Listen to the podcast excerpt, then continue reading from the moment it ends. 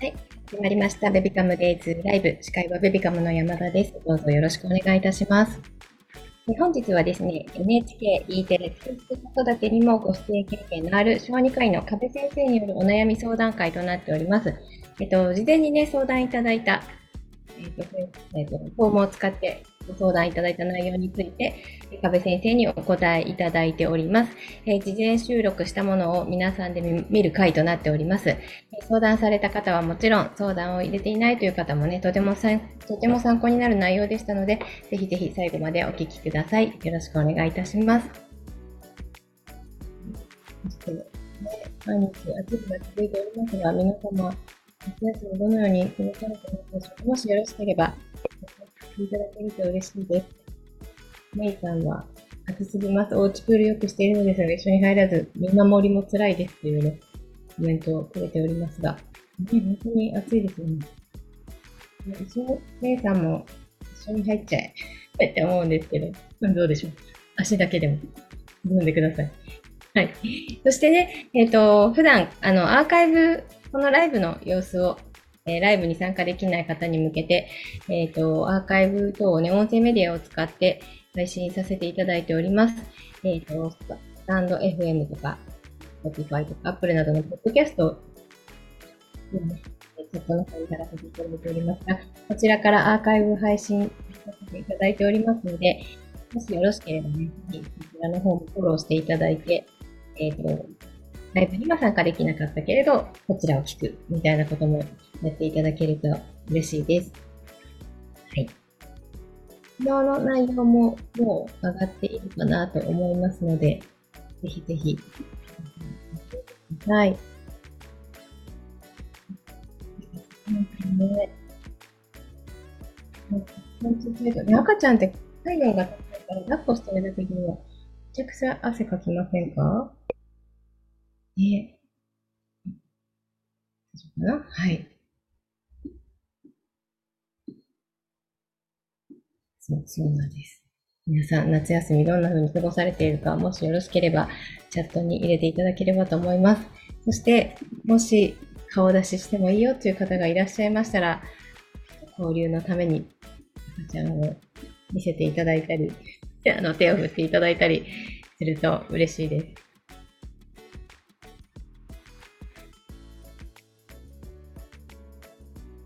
私は昨日も言ったかな、家族がコロナになってしまって、ベビカム夏休みいただいてたんですけど、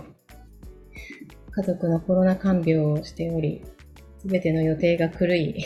あの、お出かけをほとんどできないという悲しい結果だったのですが、皆さん体調の方大丈夫でしょうか？あ、ナイナイさんありがとうございます。あ、泣いちゃってる。どうした？おーい。かわいい。泣いちゃってるんですね。珍しいですね。いつもニコニコ動き回ってるイメージですね。ね。大丈夫かなとか。まあ暑くて機嫌が悪くなったりもしますしね。赤ちゃんね。日々話をしていますが、今日は、えー相談会ということで、事前に、えーと収録させていただいておりますので、こちらをね、ぜひ皆さんで見ていきたいなと思っております。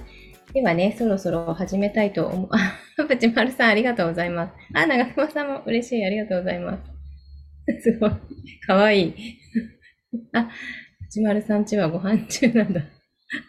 あ、嬉しい。かわいい。あ、美味しそうに食べてるよ。長熊さんちもご飯中？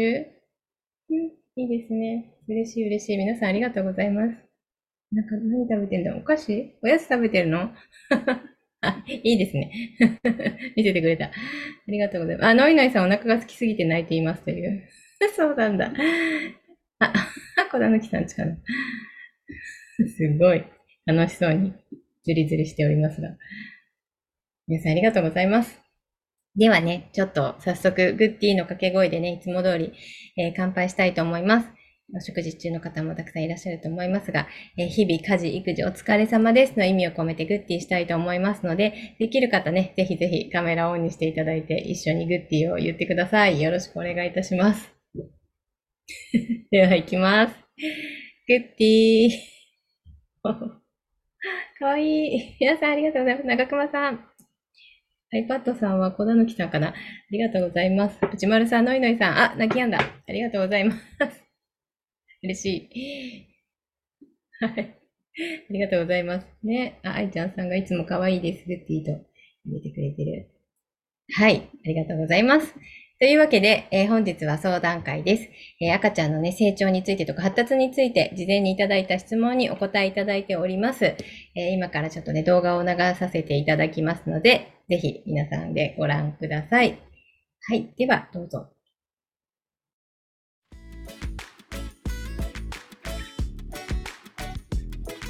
はい、えー、というわけで本日は、えー、小児科医の壁先生によるお悩み相談会となっております。え今日はね、事前にいただいたご相談について壁先生にお答えいただこうと思っております。えー、ちょっとね、壁先生も毎月のように出ていただいているので、皆さんご存知の方もたくさんいらっしゃると思うんですけれども、まずは自己紹介からお願いいたします。こんにちは。埼玉医大総合医療センター新生児科の壁と申します。とえーまあ普段はあの新生集中治療室で赤ちゃんを中心に見てますけども、まあ、乳児検診とか発達の検診をやってます。よろしくお願いします。よろしくお願いいたします。今日はあの早速、事前にいただいているご質問にお答えいただこうと思っておりますので、えーと、まず最初の質問からお願いいたします。えーとですね、まずは、はちこさん。えー、9ヶ月ですが、ハンコ注射の跡が悪化している気がして、全然綺麗に治りません、えー、病院で見てもらっても様子を見てくださいと言われて、早9ヶ月が経ちました。えー、どうしたらいいでしょうか？というご質問が来ております。これはいつ注射をしたんですかね、今、9ヶ月、お子さんが9ヶ月だということですよね。はい、で、9ヶ月。注射して9ヶ月経ったっていうことは、でも、通常は、あれは 2, 2ヶ月か3ヶ月でやる注射ですから、うん、とそんなに多分ね、生まれてすぐにはやってないと思うんで、うん、生まれ9ヶ月の子が9ヶ月経ったってことじゃないと思うんですよね。はい、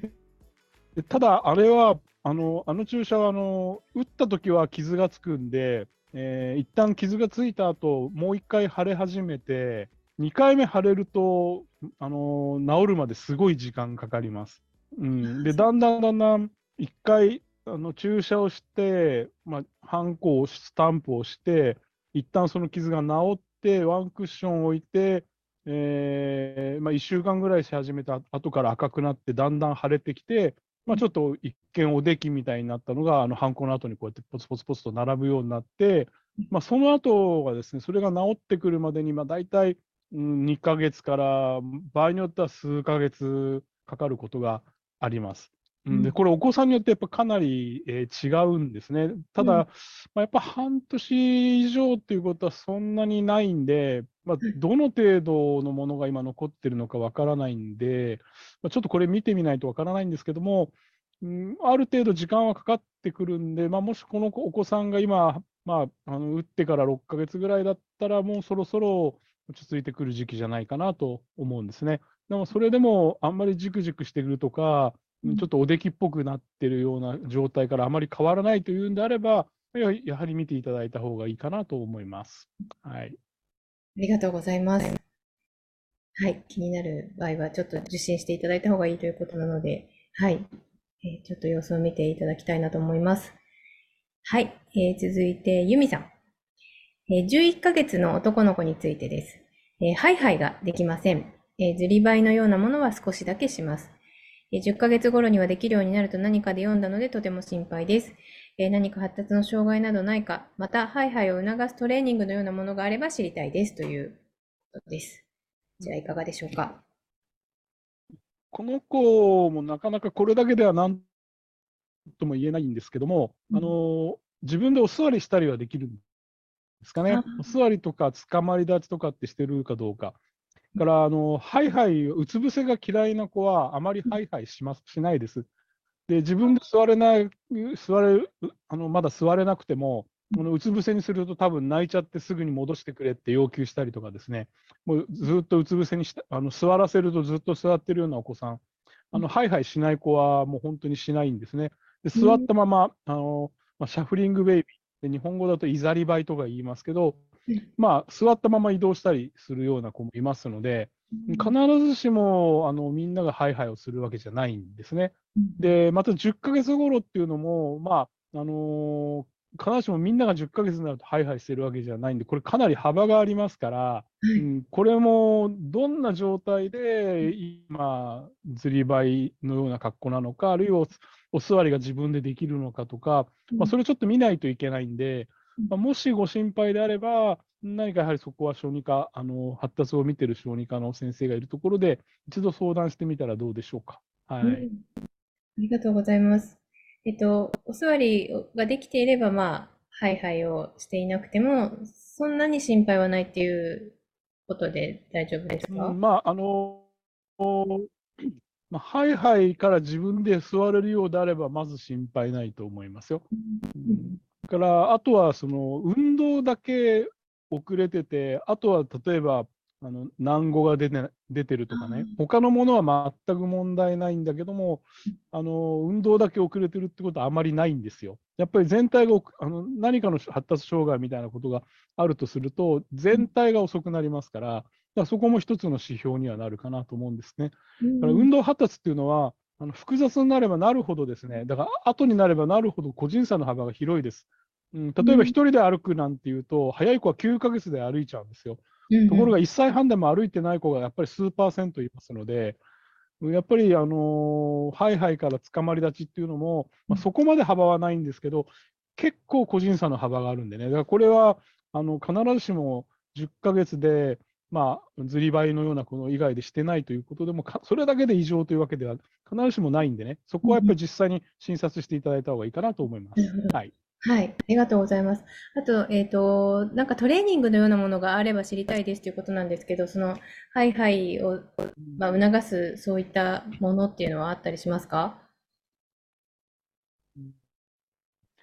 まあ、これは、あの、基本的にはないでしょうね。えーまあ、やってお母さんの気休めにはなるかもしれないですけど、それをやったから早いかどうかっていうものではないです。っていうのは、これは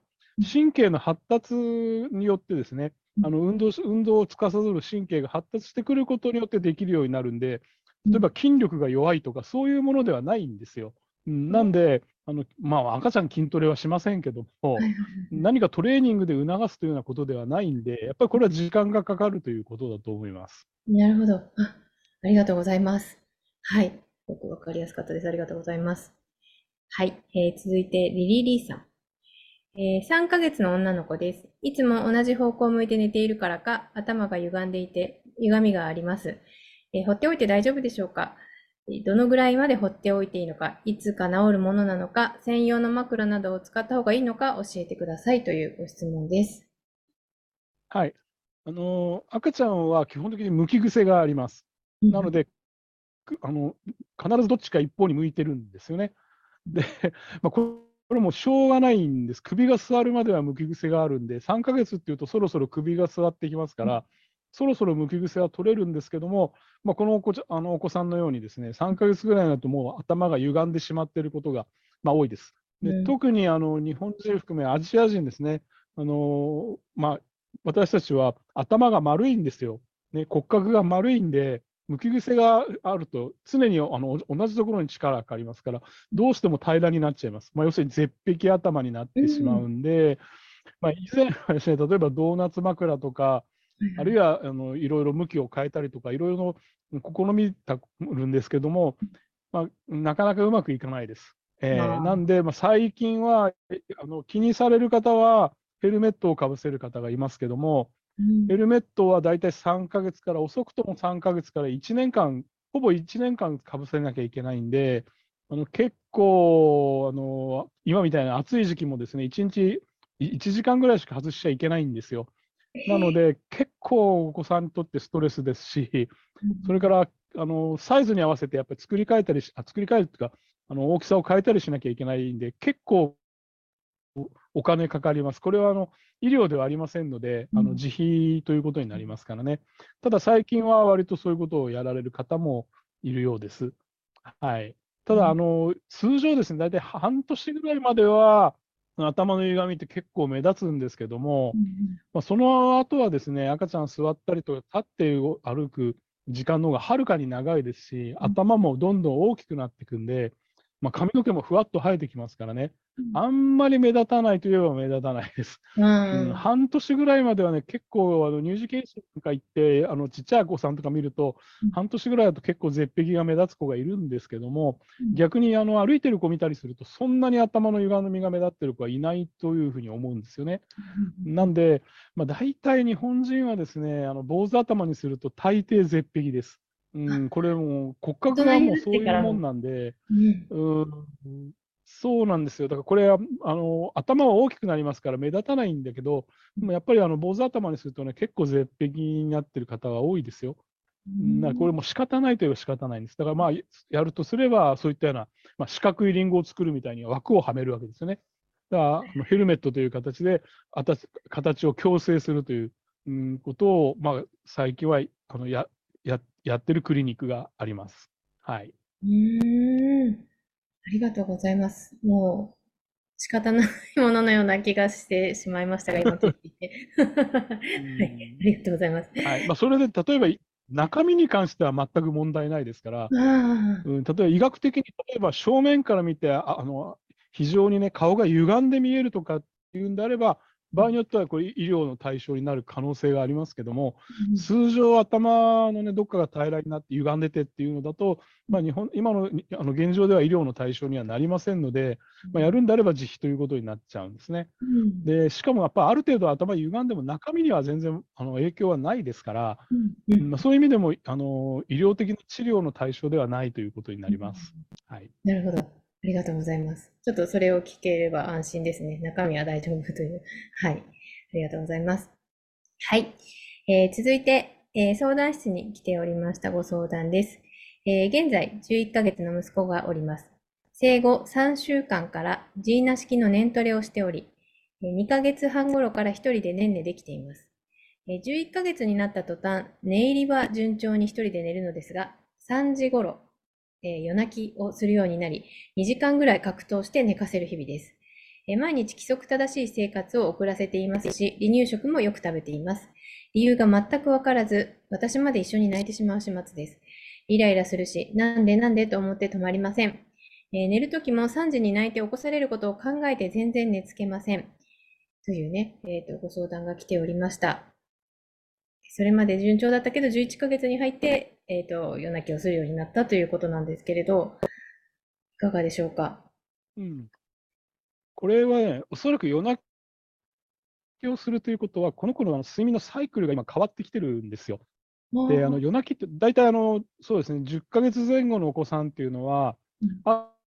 朝起きると午前中に1回寝て、お昼寝して夜寝ると、1日に大体3回寝る、まあ、あの三層性と言いますけど、3回寝る子が多いんですね。で、それがその午前中にだんだん寝なくなってくるんです。10ヶ月から1歳ぐらいにかけてですね。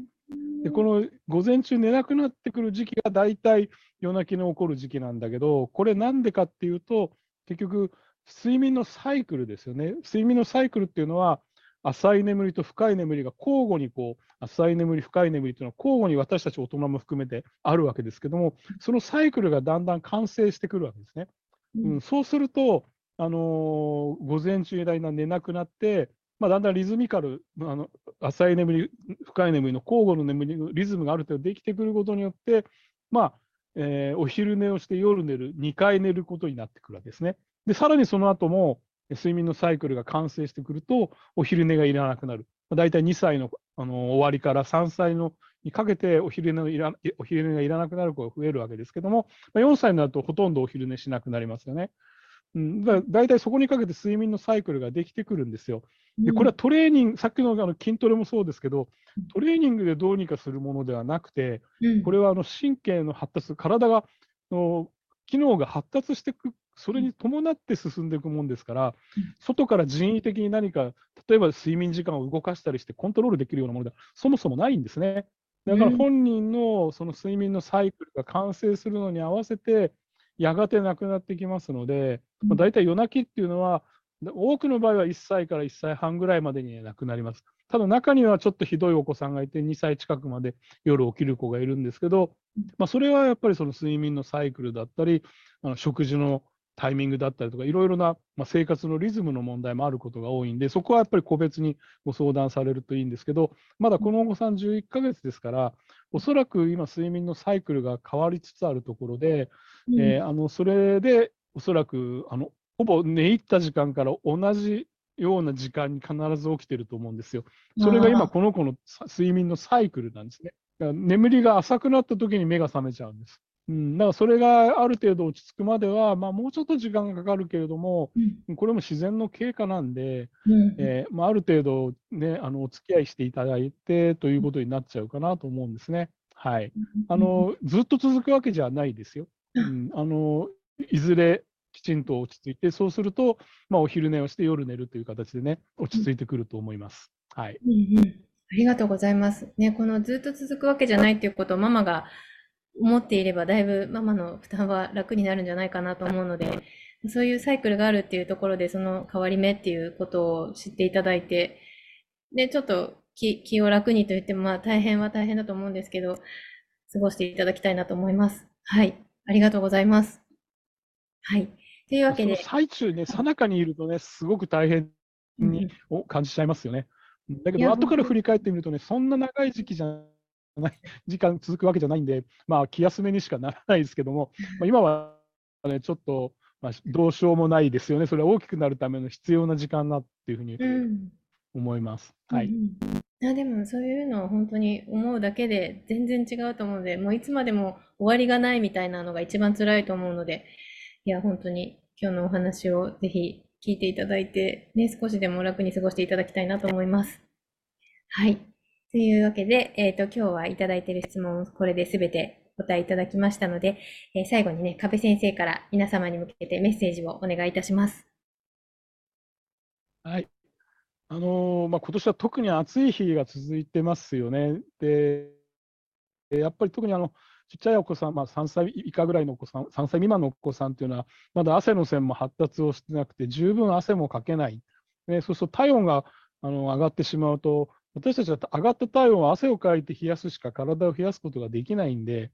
やっぱりこの暑さっていうのは非常にあの老人と同じでですね、あのちっちゃな子は暑さに弱いんですね。だからといって逆に今度一日中冷房の中にいると汗の線も発達しませんから、まあ、適度に汗をかいてまあ、涼むということが必要になるんで、まあ、一日中外へ出てるわけにももちろんいかないし、一日中うちにいるわけにもいかないんだけども、まあ、適度に汗をかいて、まあ、シャワーを浴びて体をさっぱりしたら夕方は少し涼しくて休むといったような、まあ、そういったリズムを作ってみるともいいでしょう。それと、やっぱり汗をかくと水分がね、あの出てちゃいますからね、え脱水がしやすい時期でもあるんで、もういつものシーズン以上にですね、やっぱり脱水に気をつけて、まあ、何かちょっと外行って帰ってきたらすぐに水分補給するといったようなことに注意をしてみてください。はい、あの暑い夏続きますので気をつけて以上です。ありがとうございます。ちょっと水分のお話が出ましたけど、水分補給は麦茶とかお水とかそういうもので大丈夫ですか、うん、そうですね。はい、それで大丈夫です。あのスポーツ飲料はどうしても甘くなっちゃうし、それから必ずしも必要じゃないです。はい、ただ大量に汗がかいたときには、むしろその経口補水薬みたいなね、あの薬局で売ってる、まあ、そういったもの、それが今、赤ちゃん用のがあったりしますので、まあ、そういうものでもいいと思います。あの甘みがついてるものは気をつけた方がいい。たくさん飲むと、やっぱり良くないです。うんわかりました。あ、あと母乳で育ててらっしゃる方は、えっ、ー、と、水分補給を母乳にしてもいいんでしょうか？はい。あの母乳もですね、半年までは基本的には母乳だけで大丈夫なんですけども、まあ、やっぱり汗たくさんかく時期ですし、まあ、母乳でも、あのあげちゃいけないということではないんで、あのお風呂上がりだったり、まあ、何かこうちょっと水分足りないなという時には、まあ、左右なり、あの麦茶とかね、何でもあげることはあの構わないと思いますよ。わかりました。まあ、ただ、あんまり飲んでくれないですけどね。はい、そうですね。でもね、ちょっと気をつけて飲ませていかないといけないということですね。はい。ありがとうございます。では本日もありがとうございました。こちらで終了したいと思います。はい、ありがとうございます。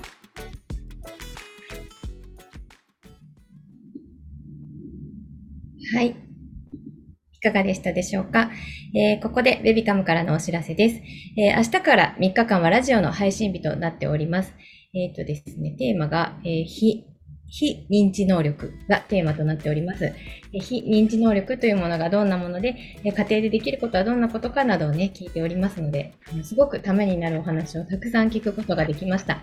ママさんたちがすぐ取り入れられることなんかもね、お話しいただいているので、私もちょっと実際にやったりして、すごく楽しかったんですけど、ぜひぜひお聞きいただきたいなと思っております。えっ、ー、と、LINE 等でね、えっ、ー、と、ご案内がいくと思いますので、えっ、ー、と、毎日配信希望されている方は、えっ、と、LINE でいつものようにメッセージが届きます。えっ、と、希望されていない方はメニューバー等から、え聞くことができますので、ぜひぜひチェックしてみてください。えそして、え昨日のライブに皆さん参加された方がもういらっしゃると思うんですけど、えママが取るとい取るといいというね、栄養素がたっぷり詰まったママノーラというね、グラノーラのプレゼント企画が昨日ございました。えこちらアーカイブをお聞きになってもプレゼントご応募できるようになっておりますので、ぜひお聞きでないという方は、えー、アーカイブの URL、チャットに記載の URL より、えー、お入りいただいて聞いていただくといいかなと思います。はい、一さんコメントありがとうございます。1月元気なのにすぐお熱上がっちゃうのは汗がかけなかったからか、かけないからかな。感染も発達させなきゃなのね、という、ね、いろいろ、先生の話を聞いていると、とても勉強になります、私も。うん。ありがとうございます。はい。そして、本日夕方頃にベビカムの利用ベビカムもいつも皆さんに利用いただいていると思うんですけど、ベビカムの利用についてのアンケートを LINE で配信させていただきます。えご回答いただいた方の中から抽選で10名様に500円分のクオカードペイをお送りいたします。えぜひご回答いただきたいなと思っております。え今後のサービス向上に役立てたいと思っておりますので、ぜひぜひ皆様のご回答お待ちしております。